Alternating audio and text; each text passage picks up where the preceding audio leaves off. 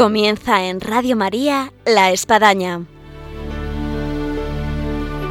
Un programa dirigido por el Padre Arturo Díaz desde el Monasterio de la Encarnación en Ávila.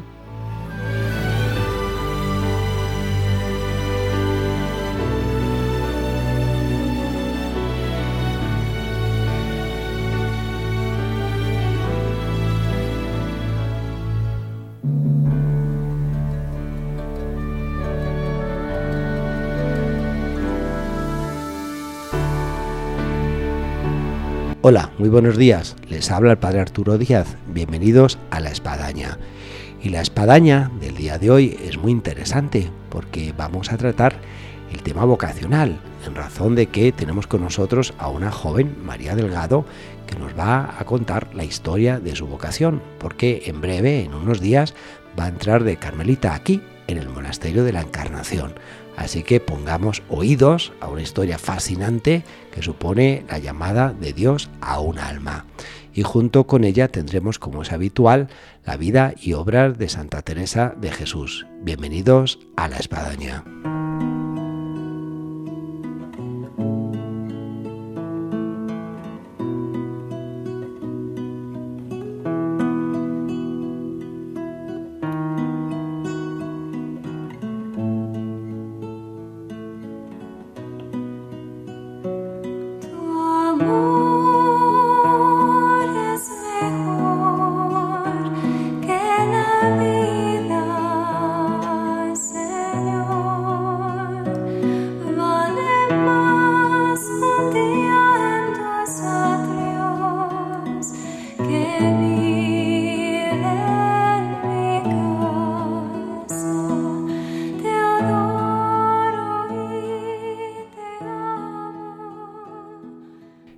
Buenos días, María.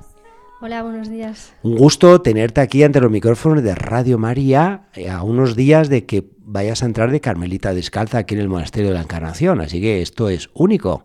Sí, un gusto para mí también. ¿Te puedes presentar para nuestros oyentes? Sí, claro. Eh, me llamo María Delgado y tengo 23 años. Eh, estudié Monte Alto en un colegio del Opus Dei. En Madrid. En Madrid. Y, y bueno, empecé la carrera y a mitad de carrera empecé... ¿Y qué carrera estabas estudiando? Eh, ingeniería de la energía. Bueno, interesante, ¿no? Estudiaste fenómenos, ¿no? Como Edison, eh, Tesla. Sí, sí, me interesaba mucho la, la energía, la física, todo eso.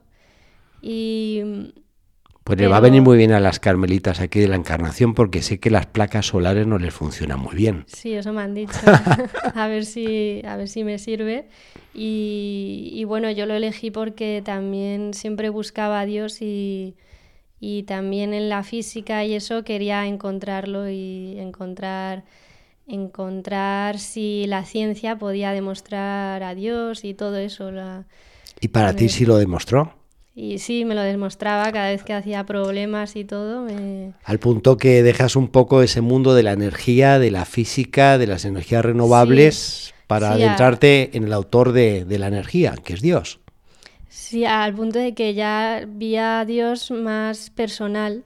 me encontré con el Dios personal, que es Jesús, y, y claro, eso estaba muy bien, porque yo sentía que al estudiar física estudiaba teología, porque estudiaba sus leyes, pero, pero yo ya quería algo más personal y de verdad. Y luego también cómo empezó mi vocación. Sí, pues hay una materia en teología que se llama cosmología y que es fascinante, ¿no? De lo que supone precisamente ese estudio de, de Dios en la naturaleza. Eh, tú eres de Madrid, ¿no? Sí. ¿Y cuántos hermanos sois? Somos cuatro hermanos. Cuatro hermanos. ¿Y tú qué lugar ocupas entre los cuatro hermanos? Soy la tercera.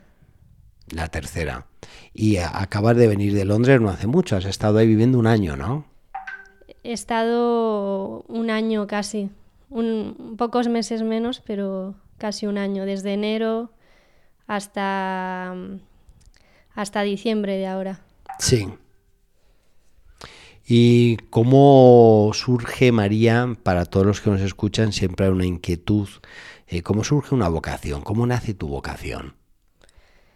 Pues no sé muy bien cuándo ni cómo, pero sé que surge cuando yo me planteé, y creo que a todos le pasa, eh, vivir em, de verdad el Evangelio. Cuando, cuando me planteé que tenía que vivir la santidad y una entrega 100%, sea donde sea, en, cualquier tipo de vida. No hacía falta, no me planteé en ese momento ser monja ni nada ah, especial, sino seguir con la carrera, pero sí que quería cambiar, de tener como una conversión de corazón y de entrega total. Ahora hubo un momento en tu vida donde hubo una especie de, de, de, visión, de aparición, de percibir que Dios realmente te llamaba, fuera a través de, una misión, de una peregrinación, de la lectura de Santa Teresa, de una confesión, de la visita a un Carmelo. Mm, bueno, he tenido muchos, no he tenido nada especial, pero Sí que un tiempo que estuve alejada de la iglesia tuve una conversión de, volver a la iglesia a través de la comunión, que ahí me demostró el Señor que estaba ahí, pero no tuve ninguna inclinación del Carmelo. Fue... bueno, hay vocaciones, cuando a mí me preguntan, yo me apunto a lo tuyo también no tuve ninguna visión, ninguna aparición.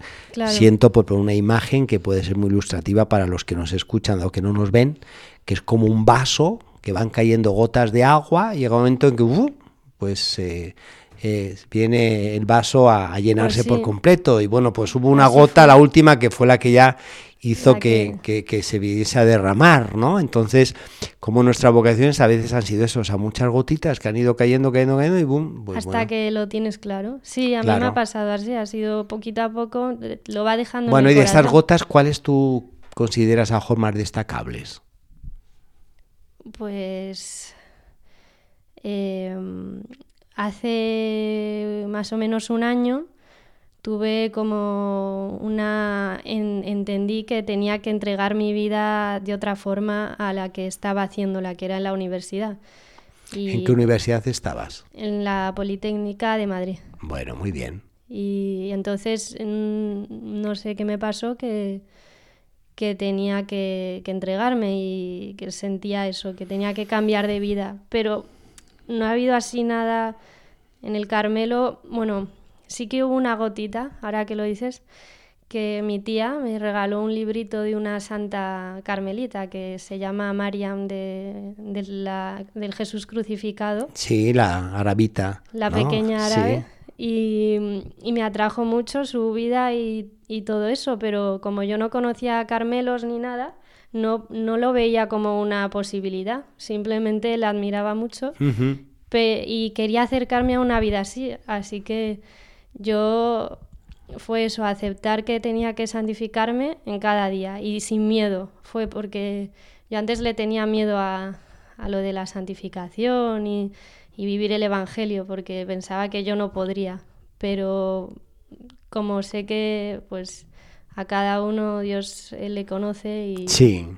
Entonces, pues fue como un cambio de, de corazón, que ya no tenía miedo, entonces fue cuando ya hice pasos. Entonces fue cuando me fui a Londres para vivir una vida más eh, menos cómoda, porque yo vivía pues en la comodidad de mi casa, de mi familia, y sentía en la oración que tenía que cambiar y que y vivir una vida de, entrega en el trabajo, con yo trabajé de nani, de oper, pues de entrega con los niños y, y con el estudio y entonces al, vivir esa vida, eh, también en la oración pues iba viendo que Dios me dirigía a, otro tipo de vida y a una entrega más radical. pero claro, a mí me daba miedo también porque yo nunca había dado pasos así tan radicales de pues se me pasó por la cabeza lo de ser monja, pero Ahora es maravilloso cómo Dios tiene sus ritmos, sus espacios, sus tiempos. Eh, Dios a uno le va llevando. eh, le lleva un proceso, como tú has ido relatando en este tiempo que estamos aquí en la espadaña, de eh, pues eh, una especie de, de, vuelta a la iglesia, de vuelta a vivir la fe, la gracia, los sacramentos. Sí, poco, poco a poco. Te va haciendo ver que tienes una vocación, algo que es diferente de estar en el mundo sin ser del mundo. Sí. Eh, ahora, ¿cómo luego das ese salto? ¿Cómo Dios te llevó a, a decir, bueno, pues yo Carmelita, y además yo Carmelita en el monasterio de la Encarnación? Pues eh, yo yo me acuerdo que le decía a Dios que me lo dejase claro, porque yo no era capaz de dar decisiones sin tenerlo claro. Y al final me lo dejó claro, todo lo deja claro. Eso es lo que importa, que y hay que saber que Dios deja claras las cosas. Y, y entonces yo me iba poniendo en el corazón un tipo de vida que se iba pareciendo a la vida religiosa. Y el Sí. Carmelo, eh, yo, el- yo leía mucho, o sea, mi, mi lectura o, mi, o veía también en internet cosas de santos o vidas o esos temas. Entonces yo, eh, o testimonios. Entonces todo lo que se iba relacionando con el Carmelo me iba viniendo, iba aprendiendo más y entonces iba descubriendo santos carmelitas o su espiritualidad, que es el hogar de Nazaret, que es de la Virgen. Y, y eso es lo que me empezó a atraer. Entonces, em, pero en ese momento yo mm, no veía como que tenía que decidir eso, porque pensaba que era algo mío, que me atraía, pero, pero porque sí. Entonces sería como, no sé, como un capricho de, pues me voy a ahí, pero, pero luego entendí que, que como hay, las cosas hay que hacerlas por, por amor, y a mí me enamoraba el Carmelo, pues dije a probar y entonces, mm, bueno, también conocí otras experiencias de, de otros testimonios que decían que había que probarlo primero Sí. también para saber si es tu vocación, porque no se ve así de la nada. Hay que también estar en esa vida y todo eso, ¿no? Y después de este salto de sentir que, bueno, Carmelita, eh, ¿cómo surge la, La encarnación. encarnación? porque me, me- cuando yo decidí lo de Carmelita, se lo dije a, a mi madre y, ella, bueno, primero no la aceptaba mucho, pero luego al verme contenta y que iba a tirar para adelante sí o sí, a hacer alguna, alguna experiencia o lo que fuera, mm, me ayudó y llamó a la encarnación, pero porque ella dijo que como era el Carmelo madre o el que ella conocía, que tampoco en mi familia conocemos mucho de Carmelos, pe- yo, yo nada, yo no sabía nada, pues ella llamó y, dijeron, el primero que llamó era la encarnación y dijeron que había una plaza. Así que yo no lo dudé, pues dije, eh, dije pues ese. ¿Para qué buscar más, no? Porque donde él, donde él haya puesto, además, Bueno, hay que decir para los oyentes que los carmelos tienen un número eh, máximo de carmelitas, que es 21. Eh, la encarnación tiene una excepción concedida por el Papa Pablo VI por eh, ser un monasterio muy grande en el cual vieron casi 200 monjas. sí, eh, y pueden ser 29 y además por ser un convento madre al cual pues viene tantísima gente entonces esto hace que, que- que sea un número un poco más de, de lo normal dentro del Carmelo sí. y bueno pues aquí has tenido la dicha María que el año pasado una se nos fue al cielo porque además esta es la situación también que aquí como no hay cambios que es que bueno le Sí. destinaron a otro sitio se fue a otro monasterio a otra parroquia aquí no hay estas cosas no entonces eh, hay que esperar hasta que una se vaya al cielo. Por eso hay una carmelita que me decía, padre, ¿es lícito rezar para que alguien se muera? Y dice, ¿y por qué?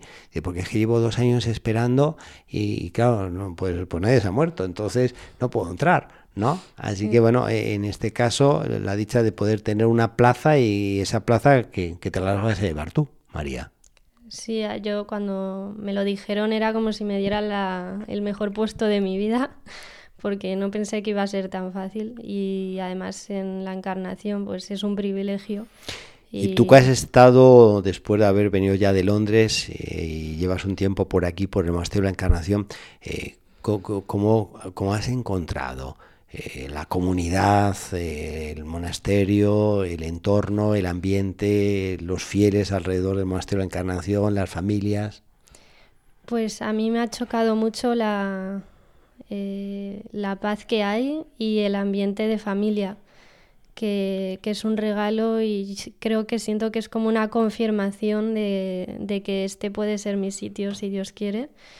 Y, y sobre todo es una ayuda también para mi familia, porque este Carmelo le ayuda mucho también a mi familia a dar el paso de, que yo vaya a entregarme y la separación y todo eso, que, será duro y eso, pero, pero este Carmelo en concreto, em, las personas que hay y todo, eh, han acogido también a mi familia y que, yo creo que, es, el, es perfecto para, para ellos y es como una confirmación de que, de que es este y que no tengo que buscar, buscar más. Muy bien, María, pues da gusto escuchar así esta eh, claridad, esta certeza. Vamos a escuchar una música que además nos habla de la vocación, no podía ser mejor. Y vamos a continuar aquí en La Espadaña en Radio María.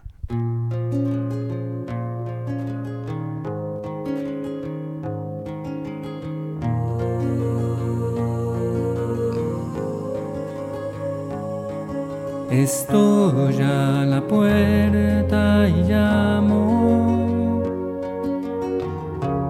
esperando a que me abras. Ábreme que quiero entrar, que estoy a la puerta y llamo.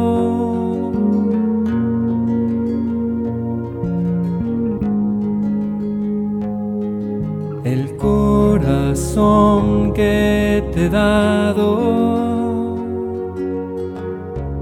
es morada que yo anhelo, pero es tan digno y sagrado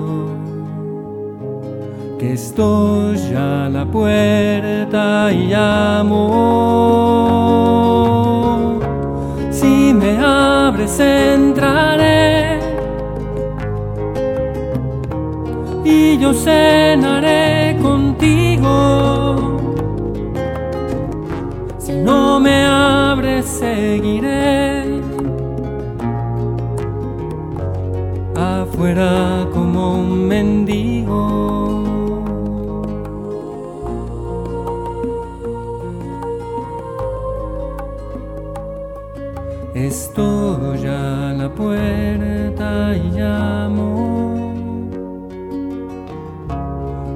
Esperando a que me abras.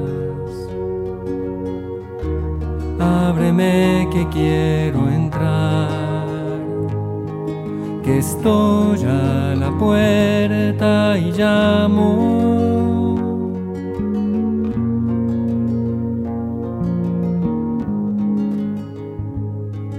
El corazón que te he dado es morada que yo anhelo, pero es tan digno y sagrado que estoy a la puerta y llamo. Si me abres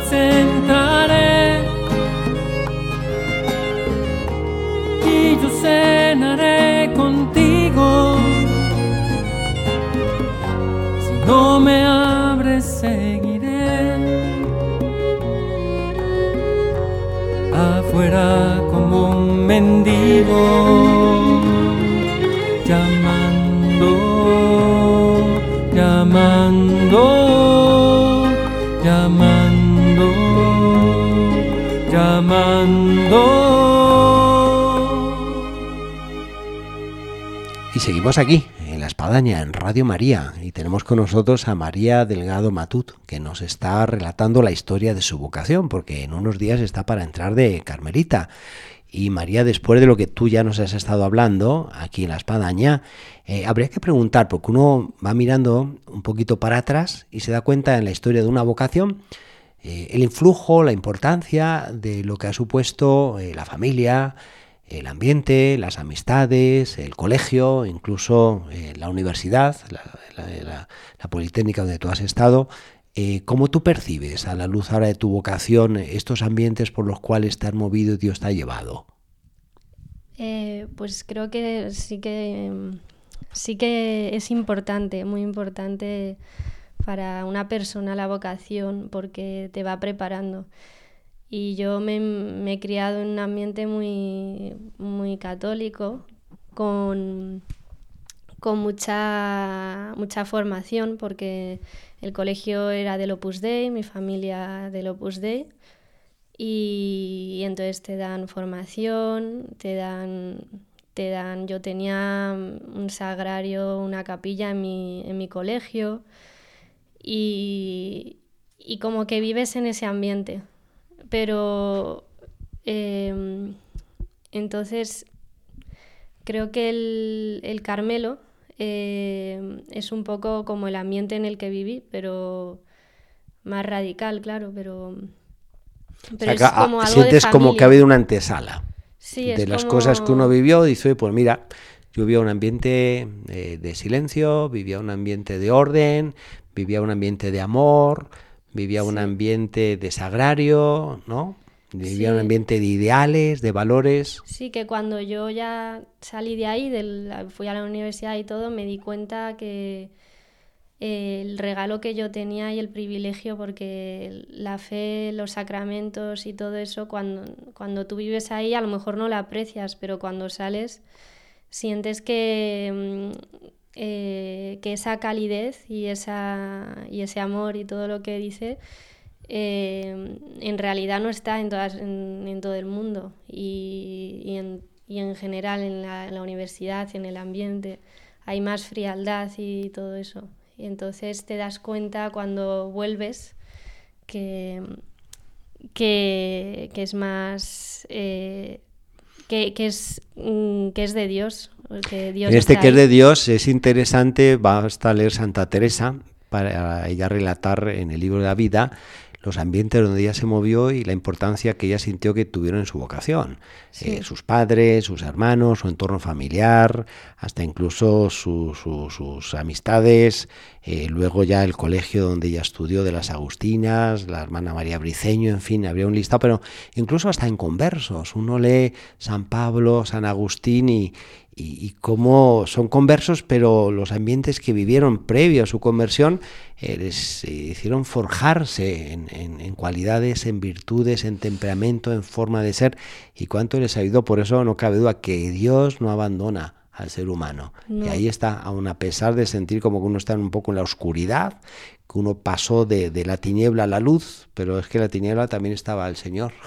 Justo, es que yo me he dado cuenta que que, cuando estaba ahí en, la infancia y todo eso, en ese ambiente, te alejas, sales de eso y claro, quieres volver porque sabes que es que ahí está Dios. Entonces es como volver a casa para mí. Y, el Carmelo es eso, pues eh, como es tan de la Virgen, de San José, de Jesús, es volver al hogar, porque aunque parezca, parezca que son imaginarios, que son, no, o sea, son reales y eso se siente, se palpa en el corazón. No se puede, no se puede mostrar. a la hora, María, de, entrar en el Carmelo, eh, se ha llegado a llamar eh, el adiós al mundo, donde, bueno, atrás queda el mundo, el haber sido ingeniera, eh, en energía, a lo mejor hubieses inventado la energía con el agua, hubiera sido fantástico. Los coches, vamos, y, los bolsillos de toda la gente te lo agradecería. El, haber dejado atrás eh, conocer mundo, eh, un sinfín de posibilidades, la familia, deportes, eh, y por delante, pues está ese maravilloso mundo de Dios, de sumergirte en Dios, eh, de vivir en una comunidad de santas, eh, de poder eh, sentir Santa Teresa ahí a tu lado, eh, ¿cómo sientes, eh, por un lado, lo que dejas, quizás a lo mejor qué es lo que más te cuesta de lo que tú puedas dejar? A mí, fíjate, me costaba mucho dejar el perro. ¿eh? Parece a veces cosas sencillas, pero que voy a hacer algo con el perro, mal que, que mi hermana Carmelita me lo solucionó, ¿no? O, por otro lado, ¿qué es lo que más te atrae? Mm, ¿Qué es lo que más te cuesta? ¿Qué es lo que más te atrae? Vale, pues a ver, yo es que no me cuesta, pero no me cuesta porque yo el, como que decidí, eh, supe que la vida es muy corta y que esta no es la vida y que hay otra eterna, ¿no? Entonces, eh, como que yo ya antes de saber la vocación, ya yo ya las cosas del mundo y todo eso ya mm, eh, no me intenté no apegarme, pero sí que ha sido poco a poco, o sea, Dios me ha ido como quitando los apegos. O sea, yo antes sí que tenía muchos. Mi familia, por ejemplo, no era capaz de... Yo cuando me hice el paso de irme a Londres fue un paso muy grande, pero porque Dios me puso, eh, me, dio la gracia. Pero yo antes eh, no me separaba ni de mi familia, mis amigos y, luego la comodidad de casa, de, tu, de tu forma, de tus costumbres y todo. Y ha sido poco a poco. Y eso fue antes de, plantearme lo de la vocación. fue porque yo quería acercarme a Dios y sabía que, Dios eh, eh, es solo Él. Entonces te tienes que ir desapegando. Y luego sabes que, por ejemplo, cuando te mueres, pues ya no te, no te llevas nada de eso. Entonces eh, ahí donde está tu corazón, eh, o sea, eh, ahí, ahí donde está tu tesoro, perdón, está tu corazón. Entonces yo sabía que, mi corazón tenía que estar en el cielo y que si no, no iba a poder pasar al cielo, ¿no? Entonces, a mí me... Mm, como que ahora ya no me cuesta dejar todo, todo eso. ¿Y qué es lo que te atrae? Y lo que me atrae es... el salto hacia el Carmelo es estar protegida por la Virgen Jesús y poder eh, hacer algo por las almas, porque yo sentía que, que fuera no, no podría hacer nada. O sea, sentía que yo solo, mi vocación era la oración. No sabía que era de clausura ni carmelita, pero sabía que, que mis obras de misericordia iban a ser a través de la oración y en la vida sencilla y escondida. Vale, la pregunta es propia en tu edad, eh, María, eh, el soñar, imaginarse cómo uno sería y en el ámbito vocacional pues uno se ha imaginado, porque es importante también imaginarse, o sea, cómo será uno, en tu caso como Carmelita, pues y uno a mejor se puede imaginar pues esto, salvando muchas almas, eh, en una oración profunda, sentir profundamente a Dios, en fin, eh, pongamos imaginación. ¿Tú cómo te imaginas de Carmelita? Pues no lo sé, la verdad. Eh, Dice Santa Teresa que la imaginación es la loca de la casa. claro, yo, no la quiero hacer mucho caso. Dejemos entrar un poquito a la loca de la casa para poner imaginación a cómo puede ser tu vocación. Pues me imagino riéndome con las hermanas y no pues, sé, y en eh, silencio y, acercándome a Dios y, viviendo pues la vida de entrega, de sacrificio y eso con, amor. No sé. Bueno, yo creo que tocas teclas importantes del órgano dentro de lo que es ser carmelita. La alegría, eh, el silencio, eh, la comunidad, el ofrecimiento. Sí, y, luego me, imagino haciendo pues la vida de trabajo, pues fijándome los detalles y haciendo como... A mí siempre me ha gustado los detalles y eso, y no sé, en el mundo hay tantas cosas que, no sabes por dónde empezar. Y, ahí, no sé, pues hay menos cosas. Entonces, eh, no sé, a mí me gusta pintar, pues supongo que pintaré, no sé, y, Pues son cualidades importantes, ¿eh? eh la, pintura, la manualidad, la artesanía, eh, además de tener vocación, que eso es lo fundamental, ¿no? Pero vamos, luego el aporte que uno pueda dar a la comunidad por los talentos, las cualidades, y lo que uno no tiene, pues luego la comunidad y en fin, Dios te lo pone a lo mejor, ¿no? Yo recuerdo en mi caso, por ejemplo, pues del canto, de la música, eh, de lenguas extranjeras, bueno, pues el Señor luego te pone luces. sí, yo, yo ya no sé, como, como Dios es todo lo que nos va pasando, cuando estás con Dios nunca se sabe, entonces yo ya, ya ni me imagino, o sea, lo que venga, ¿no? El firmar un cheque en blanco. Eso. Pues es la mejor manera de entrar. Eh, María, eh, son muchas las personas que están escuchando este nuestro programa en España y en el mundo. Y luego serán muchas las que lo escuchen a través de, del podcast o iVoox o, o, otros medios. Eh, ¿Qué mensaje vocacional tú quisieras dejar eh, antes de entrar en el mundo maravilloso del Carmelo, eh, de manera especial a todos aquellos jóvenes y muy en especial a las chicas que están escuchando y que tienen algún tipo de inquietud vocacional y están ahí en el filo de la decisión?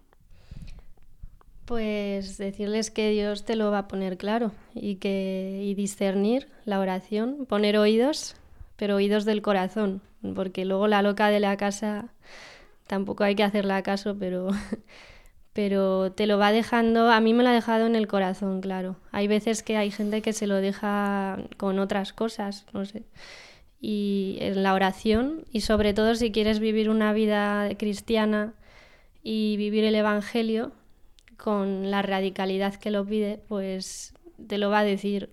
Hay que tener confianza en que lo va a decir y, y siempre santidad en cada día y vivir con Jesús cada día, que da igual dónde, porque Jesús ya dijo que Él es el camino, la verdad y la vida. Entonces, pues... Eh, Dejamos entonces este mensaje de escucha y confianza. Escucha y confianza. Y confianza, sí. Un gusto, María Delgado Matut, que te vas a poner de apellido religioso, María... María de Nazaret. Ah, qué bueno, qué nombre tan bonito, ¿y por qué? porque me, me, lo propusieron las hermanas. Me quería llamar María de la Sagrada Familia y no sé, me propusieron María de Nazaret y, me gustó más. Así que. Mira, además, sabes que la santa que tú leíste y que te hizo mucho bien, eh, María de Jesús o Miriam de Jesús, eh, nació en un pueblito cerca de Nazaret, era así que era en torno a Nazaret, así que mira, ahí hay una ligación. Hay una ligación, sí. Eh, de, la, de la arabita con, con, tu vocación. Y aquí, pues María Nazaret. Pues María, dejamos este mensaje que tan hermoso y agradecemos eh, este tu testimonio, que a veces no es fácil abrir el corazón, pero cuánto bien puede hacer, ¿no? Y, y, que sepas que vamos, que te estamos encomendando y todos los que han escuchado este programa te encomendarán para que seas una santa carmelita. Gracias, gracias a vosotros. Y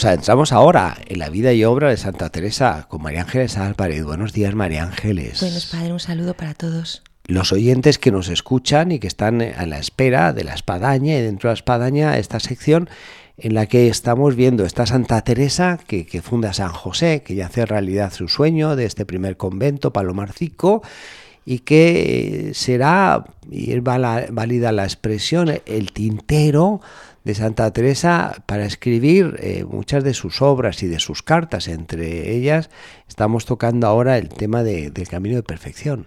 El libro que, que la santa, que Teresa pues dejó a todas sus hijas e hijos para que pudieran ir, como dice el nombre, ¿no? Camino, camino en la vida, ¿no? Camino en su vida espiritual con un perfil y con un, con un panorama carmelita, ¿no? Profundamente.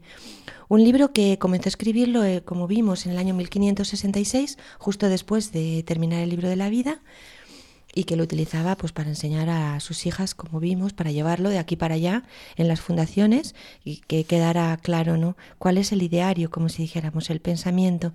Habíamos dicho en el programa anterior solo una, una palabra, ¿no?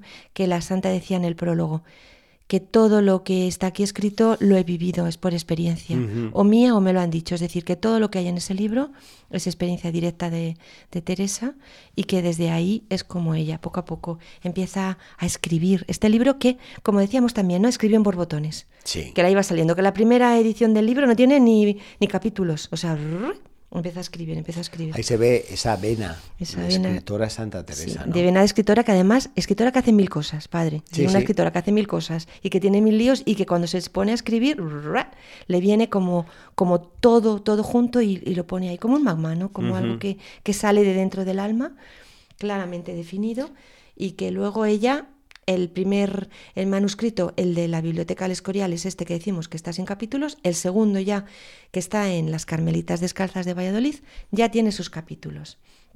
Y también dijimos que como la santa lo llevaba a todas sus fundaciones, pues quiso que quedara mm, escrito y se pidió para que, como hemos dicho, se hiciera una impresión de esto, es decir, el primer libro impreso eh, de camino de, perfección para que todos lo podamos ir leyendo. Y aquí María Ángeles uno puede percibir, además del talante de Santa Teresa para escribir, eh, también eh, en esa espontaneidad y en ese estar haciendo mil cosas, cómo mismo va a enriquecer sus escritos. Yo pienso, a diferencia de escritores que, que se van a un lugar de montaña, una casa soñada y ahí se inspiran y no tiene otra cosa más que, estar escribiendo y abocado a lo que está escribiendo, a su inspiración, lo que supone en este caso esta mujer Santa Teresa que le resta horas de su sueño, además escaso sueño, para, para, para poder escribir algo eh, en la época lo que es un tintero y tener que estar dándole al tintero y, ponerle ahí tinta al, papiro. y, una vela y, en fin el frío de una celda. Y, Santa Teresa en esa ambientación vamos a decir a lo mejor no fácil eh, todo lo que ella ahí imprime en lo que escribe. Lo que podemos reflexionar de esto no y lo que impresiona es cómo lo tenía ya tan maduro todo en su alma. Es decir que era capaz de poner exactamente la palabra que tenía que poner y de ir haciendo todo el razonamiento sin duda. Es decir, eso era lo que había que poner, sabiendo que era el fundamento de la reforma. No dudaba, ella sabía, por eso le salía como, como decimos, como una especie de magma, ¿no? Todo, todo, todo, para que nosotros lo podamos ir leyendo y para que sus hijos e hijas puedan ir haciendo lo suyo, ¿no? Porque en esta realmente esta, aparece todo el ideal contemplativo, ¿no? De, la, de la reforma carmelita. Teresa propone en este libro, eh, en la primera parte del libro, eh, un verdadero programa ascético de corte evangélica. Habíamos hablado también en los programas anteriores eh, cómo la santa había tomado eh, del Evangelio realmente el seguimiento de Jesucristo como parte fundamental, ¿no? Y que, por tanto, estas, la pobreza, el amor, el desasimiento se van a constituir como parte de este programa ascético que ella presenta de manera brillante y sobre todo llena de viveza y llena de encanto ¿no? en este libro. La pobreza como propuesta del Evangelio de Jesucristo, ¿no? y que había sido, eh, como hemos visto, el alma de la reforma de la santa, lo que tanto le había costado a ella decidir, pero que al final em, llevó adelante la pobreza y eh, dentro de la, de la fundación, ¿no? el amor de unos con otros, que quizá esto es una de las cosas que define la reforma de, de la santa, ¿no? Amaros unos a otros, ¿no? Y el desasimiento, eh, que es una palabra muy de, de Teresa que vamos a ir oyéndolo y diciéndolo muchísimas veces. Desasimiento de todo para conseguir la verdadera libertad de espíritu, ¿no? Eh, como uno de los ideales también que vamos a ir analizando a lo largo de los, de los capítulos. La humildad, ¿no? entendida a manera de, de Teresa como una verdadera y total disponibilidad a los designios de Dios, es decir, la humildad del que se admite a sí mismo, La humildad es andar en verdad, es decir, la humildad de aquel que se mira a sí mismo y desde ahí, desde que uno ve su miseria, es como uno tiene que ir andando en la vida. Y el, eh, algo que también es importante, ¿no? Eh, que ella empieza a mostrar, ¿no? Ese ser de agua viva, es decir, esta tensión que existe, ¿no? Entre, entre la vida y los anhelos que, que ella tiene y que ella nos transmite esos anhelos de santidad, ¿no? Ese es este sed de agua viva, como busca la cierva corrientes de agua, ¿no?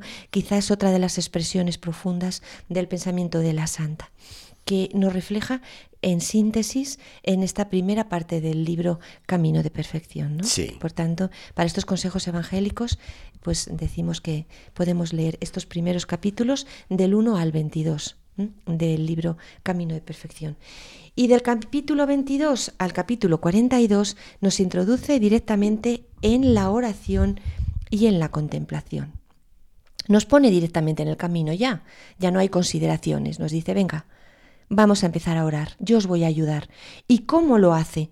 De una manera preciosa, Padre, que es que eh, cuando lo lees realmente te, te sobrecoge y te impresiona por su sencillez, rezando el Padre nuestro.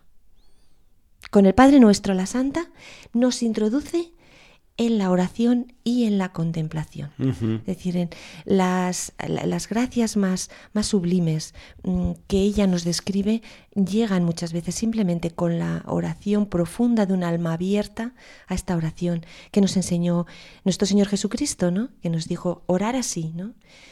y nos presenta, por tanto, a Jesús como el gran modelo orante y contemplativo. Es algo que también descubrimos en este libro, ¿no? Esta, esta figura. Es decir, vamos a hacer esto, hijas, nos imaginamos a la santa, hijos, y mirar nuestro modelo, el que nos dice cómo tenemos que vivir, cómo tenemos que orar. Es nuestro Señor Jesucristo, ¿no? Que este es el modelo de todos nosotros, ¿no? Y, y nos va hablando también en este libro de la oración del, del orante eh, en el que debe de entrar dentro de los sentimientos de Jesucristo, es decir, dentro del corazón de nuestro Señor Jesucristo y viendo las relaciones de Jesucristo con el Padre y en esa atención amorosa y activa hacia los demás, ¿no? Esto que nos enseña la Santa, ¿no? Eh, Dios, eh, y también nos dice San Juan, ¿no? Dios es amor y es un amor de interrelación. Empezamos a, poner en práctica este verbo cuando nos interrelacionamos. Nos interrelacionamos con Dios en la oración y nos interrelacionamos con los hermanos también en la oración. Una oración que engloba completamente la vida. La Santa nos enseña a rezar el Padre Nuestro. Padre, vamos a leerlo. Como poco a poco nos dice, nos empieza a decir esto de llamémosle Padre, Padre nuestro, Abba, Papá llamémosle Padre, ¿no? Así empieza la Santa, ¿no? En unos capítulos preciosos que nos van abriendo su oración, que es realmente la oración de nuestro Señor Jesucristo, ¿no? Y cómo el Padre nuestro nos sirve para eh, educarnos con Teresa en la interiorización de la oración. Esto es algo muy bonito. Es decir, que cuando recemos el Padre Nuestro, nos dirá nuestra Santa desde, desde hace tantísimos siglos ahí en esa voz, que no seamos loros, se acabó el ser loro. Padre nuestro que estás en el cielo, como si no supiéramos lo que estamos diciendo. Vamos a decir profundamente desde lo hondo de nuestro corazón, Padre nuestro, Padre mío que estás en el cielo. Es decir, como ella nos va poco a poco enseñando, interiorizando profundamente la oración, ¿no? Y, mostrando em, ese afianzamiento del orante, ¿no? En las dos actitudes de fondo que nos relata la santa en todo esto, que es el amor a Dios y el temor de Dios también. Es decir, esta, esta dualidad preciosa, ¿no? De amor a nuestro Señor y también de impresión, que eso es lo que significa ese temor, ¿no? Impresión de poder vivir algo tan emocionante con un Señor que se nos entrega, un Señor que nos ama, un Señor que es Dios todopoderoso y que obra en nuestra vida a través de la oración. Y del temor a fallarle el temor a fallar, el temor a, que nuestra miseria, ¿no? Es decir, es toda esta, esta relación, pero un temor que es un temor a amor. Es un temor que está dentro de este diálogo, ¿no? De amor. Es, es, muy bonito todo, todo esto, cómo nos lo va poco a poco la santa diciendo, y de una manera muy de ella. ¿Cómo? Pues muy dialogante. Sí. Es decir, en el que como nos sentimos, yo cuando lo leo, padre, se lo digo a nivel personal a usted y a todos los oyentes, parece que estoy sentada con ella. dice, a ver, siéntate aquí, hija. Vamos a empezar a hablar. A ver, ¿no? Con esa inmediatez, con esa intimidad con los lectores, ¿no? En donde aparecen una serie de cosas que yo he ido recogiendo, que también recoge el padre Tomás Álvarez, pero que yo lo he apuntado aquí en este cuaderno que estoy poco a poco haciendo y preparando para todos los oyentes, ¿no? que podemos llamar, como lo dice el padre Tomás Álvarez, un ramillete de comparaciones caseras de la santa. Pero que me ha parecido, padre, muy bonito. Una especie de manual. Sí, muy casero y muy bonito. Y, que yo lo voy a ir diciendo, porque lo tengo aquí escrito. Yo creo que esta hoja la tendré que poner un posit para volver a ella de vez en cuando, ¿no? Sí, sí, porque sin duda. es como, es ramillete, es decir, lleno de cosas bonitas, de flores preciosas, y a la vez casero, es decir, que lo podemos entender, lo digerir, que va en la vida. Dice la santa que somos castillitos, ¿no? Es la primera cosa que digo, como si dijéramos la primera, la primera flor del ramillete. Es decir, castillos habitados por el Señor, todos nosotros, ¿no? Castillitos. Luego va a desarrollar toda esta idea en el libro Camino de Perfección. Que somos, otra cosa que me gusta mucho, soldados selectos. Es decir, que la vida de la fe también requiere esta actitud de combate interior, ¿no? Somos soldados, ¿no? Pero selectos. Es decir, estamos mm, como determinados a hacerlo, ¿no? Con una especie de selección que el Señor ha hecho con nosotros, ¿no? Y además somos soldados eh, que no luchan por la paga, sino por la vida. Esa es la paga que tenemos, nos dice la Santa. ¿no? A mí esto, en la vida de la fe, creo que me ayuda, ¿no? Es decir, soldados, valientes, hacia adelante, en la vida de la fe no podemos pararnos, no tenemos que ir hacia adelante como soldados, ¿no? Que no, no estamos buscando una paga concreta, ¿no? Tipo mercenario. Tipo mercenario. Para, para adelante, con energía, ¿no? Para nada. Dice, tenemos que ser alférez con la, el, con la, en la batalla con la bandera en lo alto. Es decir, tirando para adelante de la vida, ¿no? Y tenemos que estar empeñadas, hijas, dice ella, en dar jaque mate al Rey de la Gloria. Jaque mate, decir, que, bueno, Señor, encontrarte y que realmente, bueno, jaque mate, eso es muy de la santa, ¿no? Son como... Se ve que jugaba al ajedrez. Sabemos que, jugaba. Sí, sí, por eso. y, también que vivía en un ámbito castrense por toda la terminología que desarrolla, de soldado, de alférez, de estandarte, de bandera. Yo es que me imagino, eh, padre, ella con sus hijas, ¿no? Aquí en San José. Y cuando una decía, ay, es que estoy cansada, es que ya no sé más, es que no sé cómo tirar, madre. Y ella le decía, venga hija, que usted es soldada selecta del Señor, adelante. o que decía, venga, tiene que estar empeñada hija en darle jaque mate al rey, al rey de la gloria, ¿no? También decía otras cosas más amorosas, padre, estas son más militares, ¿no? Como que, que tenían que estar las monjas de San José enamoradas como mujeres bien casadas. no como solteronas, ¿no? Esto también me recuerda, me recuerda una cosa el Papa Francisco, que dijo a las monjas, les dijo, no, en, dijo, no, no, ustedes no son solteronas, ustedes son, como dice aquí la santa, enamoradas como mujeres bien casadas, ¿no? Eh, las, las decía y nos dice a todos nosotros cosas muy bonitas, nos dice que tenemos un palacio interior, es decir, que nuestra alma es un palacio, y quizás es una de las cosas que la santa nos dice y nos desarma, ¿no? Es decir, cuando nos miramos y vemos la miseria de cómo somos, cuando vemos nuestra debilidad, cuando vemos todo lo que hacemos, todo lo que somos, ¿no? Y ella nos dice, no, no, no. Les decía a sus hijas y nos dice, sois, sois palacios interiores, ¿no? Y también algo que, que, bueno, que, que, se repite en los Carmelos mucho, Padre, y que queremos desde ahora lanzar, ¿no? Que decía la Santa, que no estamos huecos por dentro, es una expresión muy bonita, muy teresiana. No estamos huecos por dentro. Cuando uno, cuando uno se mira a sí mismo, es decir, cuando uno entra dentro de sí mismo, eh, a través de la meditación, a través de la oración, mm, ve que no está hueco, que está habitado, que es un, es un palacio, como nos acaba de decir la santa, un castillo habitado, ¿no? Y esto quizá es una de las cosas que, igual que se dice mucho dentro del ámbito del Carmelo, nosotros podemos proponer a nuestros oyentes, ¿no? Que nos lo digamos a nosotros mismos, que estamos, no estamos huecos por dentro, hijas, hijos, no estamos huecos, ¿no? Que siempre eh, vamos a vivir, nos dice la Santa, con ese sed de agua viva, ¿no? esa sed profunda que la vamos a sentir siempre en este camino de la fe, que no nos asustemos, ¿no? Y que ya por último, la última cosa que he cogido de este ramillete de comparaciones caseras, que dice que vamos a tener siempre este sed de agua viva eh, y que la vida es siempre el camino hacia esa fuente, ¿no? Una, una fuente que nos va a llevar hacia adelante. Sí, bueno, pues cómo vamos a ver un poco a partir de ahora cómo se va organizando esta comunidad. Hemos estado hablando ahora ya el libro Camino de Perfección, que es un poco el fundamento espiritual, como si dijéramos el manual de cómo vamos a estar. Y ahora vamos a ver cómo se desarrolló San José, los problemas, las alegrías y todas las vicisitudes que nos van a ir mostrando un poco, nos van a ir poniendo la historia de la vida, ¿no? En septiembre de ese mismo año, pues entró su sobrina María Dávila, que era hija de Alonso Álvarez, que luego entraría con el nombre de María de San Jerónimo, según nos cuenta el padre Rivera.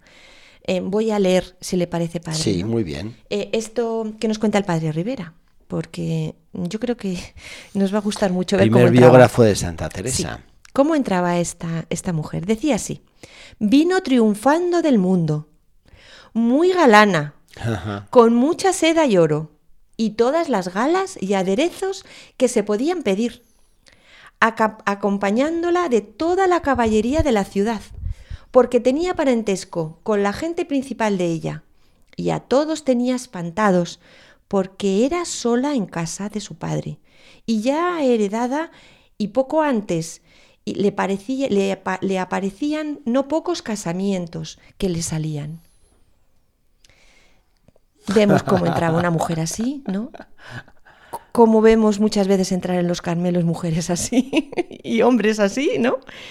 Brillantes en este caso. Una mujer que entraba ahí realmente por una vocación, que dejaba, como vemos, una hacienda estupenda, montones de propuestas de casamientos, una situación envidiable, una mujer galana, es decir, muy guapa y muy puesta.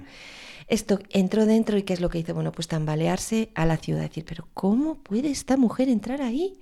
A descalzarse ahora mismo nada más entrar, a ponerse un hábito remendado, ¿no? Y a dejar todas las... Pero poco a poco, pues esto es lo que, lo que impresionaba, ¿no? Como decíamos en otros programas, o sea, la pobreza desarma. Yo me imagino cómo debía retumbar esto en la ciudad, una ciudad pequeña, en este caso con un convento que estaba comenzando, eh, con una incertidumbre de estilo de vida religiosa y mujeres de este talante que, se animaban a entrar ahí.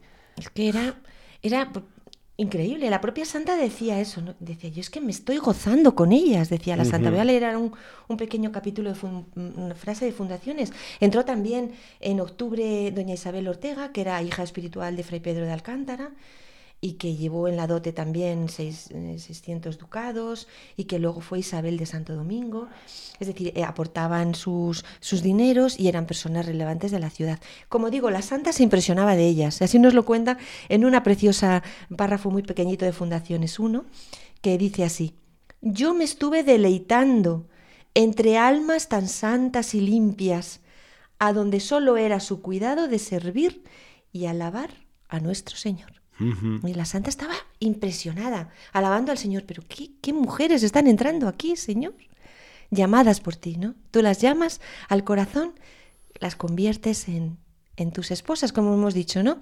En esposas queridas, amadas, y entran aquí y son las que van a llevar a, a cabo toda esta, toda esta fundación, ¿no? es un este aspecto también a meditar, María Ángeles, lo que son las vocaciones, cómo es el Señor quien las manda. Ya dice Jesús en el Evangelio de San Juan, no sois vosotros que me habéis elegido, sino que he sido yo. Entonces, Él es el que manda las vocaciones. Y efectivamente, ¿cómo puede llamar, eh, como estamos aquí comentando, pues mujeres de, este talante en una empresa eh, nada fácil, porque era pues una fundación nueva y con tanta austeridad, desarraigo, en fin, y, ahí entran, y ahí entran.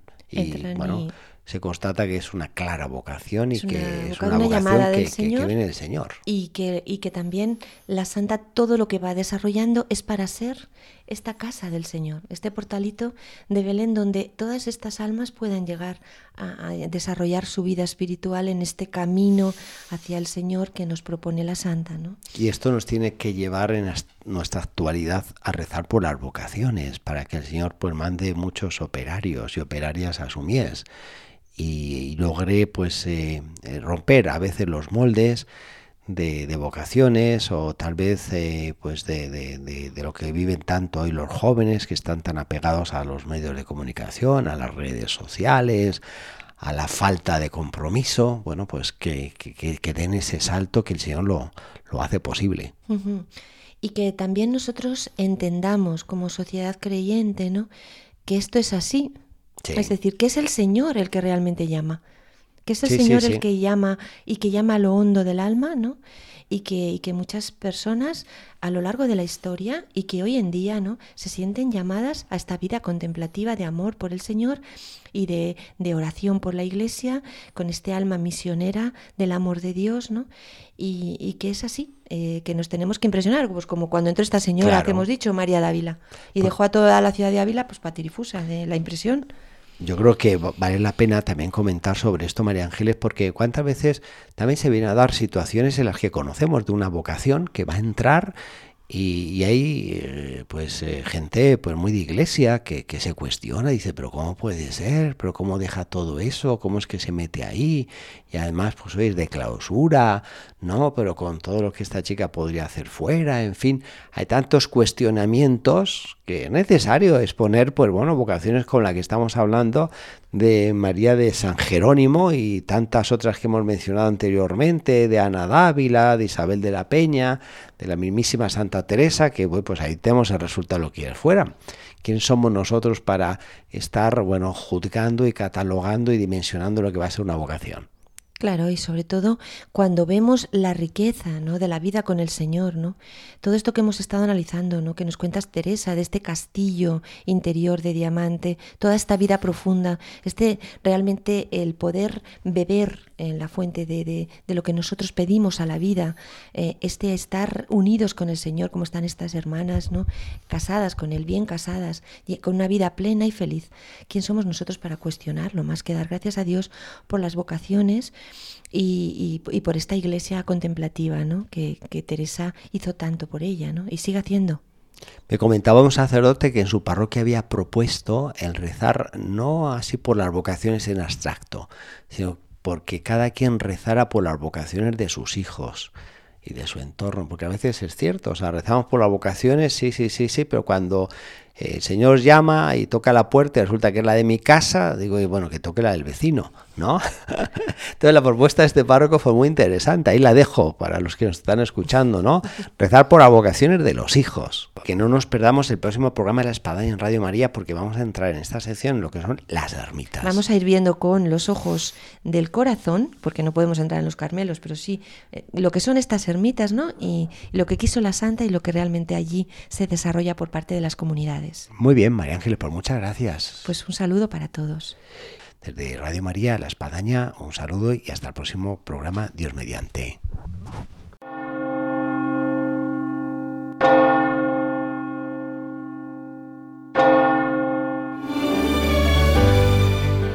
Han escuchado en Radio María La Espadaña, un programa que dirige el Padre Arturo Díaz desde el Monasterio de la Encarnación en Ávila.